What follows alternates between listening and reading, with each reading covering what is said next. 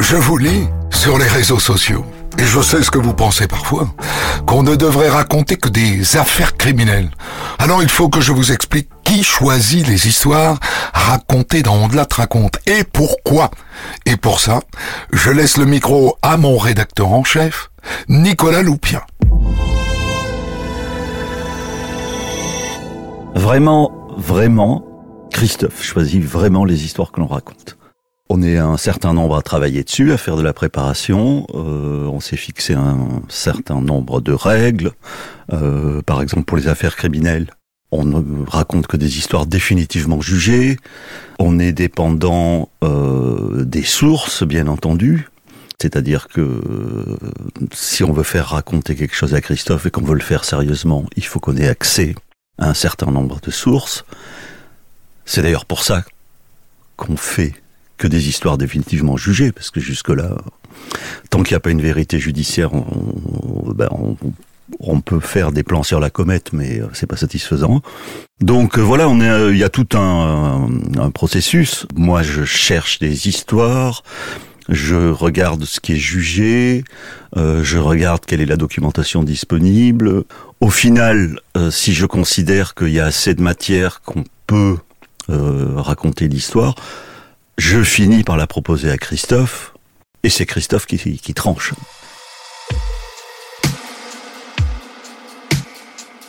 Il y a plein de sortes de bonnes, de bonnes histoires. Ce qu'on cherche en règle générale, euh, c'est qu'on on puisse euh, qu'elles soient intéressantes. Alors intéressante, ça veut dire quoi? Ça veut dire qu'on puisse un peu s'identifier, qu'on ait un peu de matière psychologique, c'est-à-dire qu'il y ait du pourquoi qu'il y ait des réponses à la fin. C'est pour ça que les affaires jugées sont intéressantes parce que si l'accusé, le condamné a donné des explications, s'il y a eu discussion avec les victimes, si euh, les psys ont permis d'avancer sur la compréhension, c'est beaucoup plus intéressant, c'est beaucoup plus riche.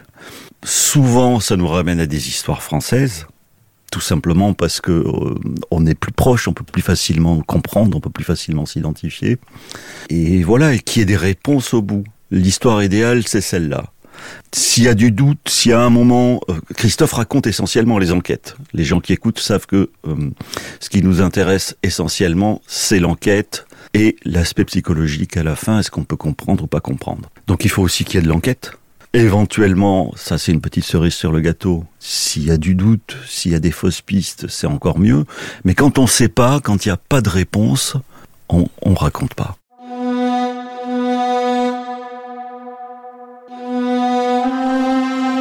Oui, c'est frustrant, mais en fait, il y a plein d'histoires formidables qu'on peut pas raconter. Euh, là, on va approcher des 800 euh, depuis la première saison avec Christophe. Euh, mais il y en a plein moi, je suis très frustré, notamment par les histoires, euh, les, histoires anciennes, parce que, encore une fois, on est très dépendant des sources. Donc, il y a tout un tas d'histoires, je suis sûr, formidables, super intéressantes, qui en disent long sur une époque, qui en, disent long sur euh, une région, qui, qui pourraient nous passionner, mais qui n'ont pas été suivies. C'est très intéressant. Les histoires anciennes euh, sur lesquelles on a des bonnes sources, c'est simplement parce que ce jour-là, il y avait un journaliste qui était là et qui s'y est intéressé mais il y en a des, dizaines, des centaines, des milliers qui sont euh, dans les archives et auxquelles personne ne s'est jamais intéressé, bien celles-là, on peut pas les raconter. Donc oui, frustré, oui, souvent.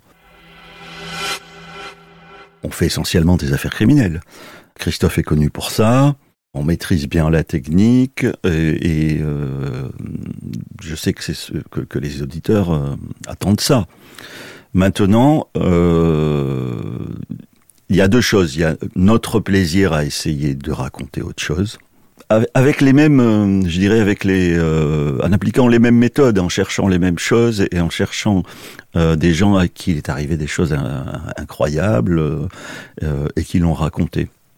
donc il y a notre plaisir égoïste, mais on croit aussi, et on a souvent de très bons retours dessus, de gens qui nous disent, moi ce qui m'intéresse c'est les affaires criminelles, mais j'ai entendu l'histoire de euh, telle dame euh, qui a, euh, je sais pas, qui a perdu son enfant et qui l'a retrouvé, euh, de, ce monsieur Jean-Michel Huré qui, a, qui a oublié 30 ans de sa vie et qui a retrouvé la mémoire. Bon voilà, des histoires incroyables. Et souvent les gens nous disent, ah ben moi ça me disait rien, mais je l'ai écouté, c'est génial. Donc on a l'intention de continuer à en faire. Moi je crois qu'il faut varier les plaisirs.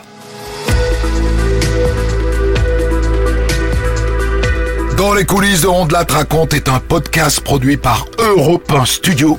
Réalisation Mathieu Blaise. J'en profite pour dire merci aussi à mon équipe. À bientôt.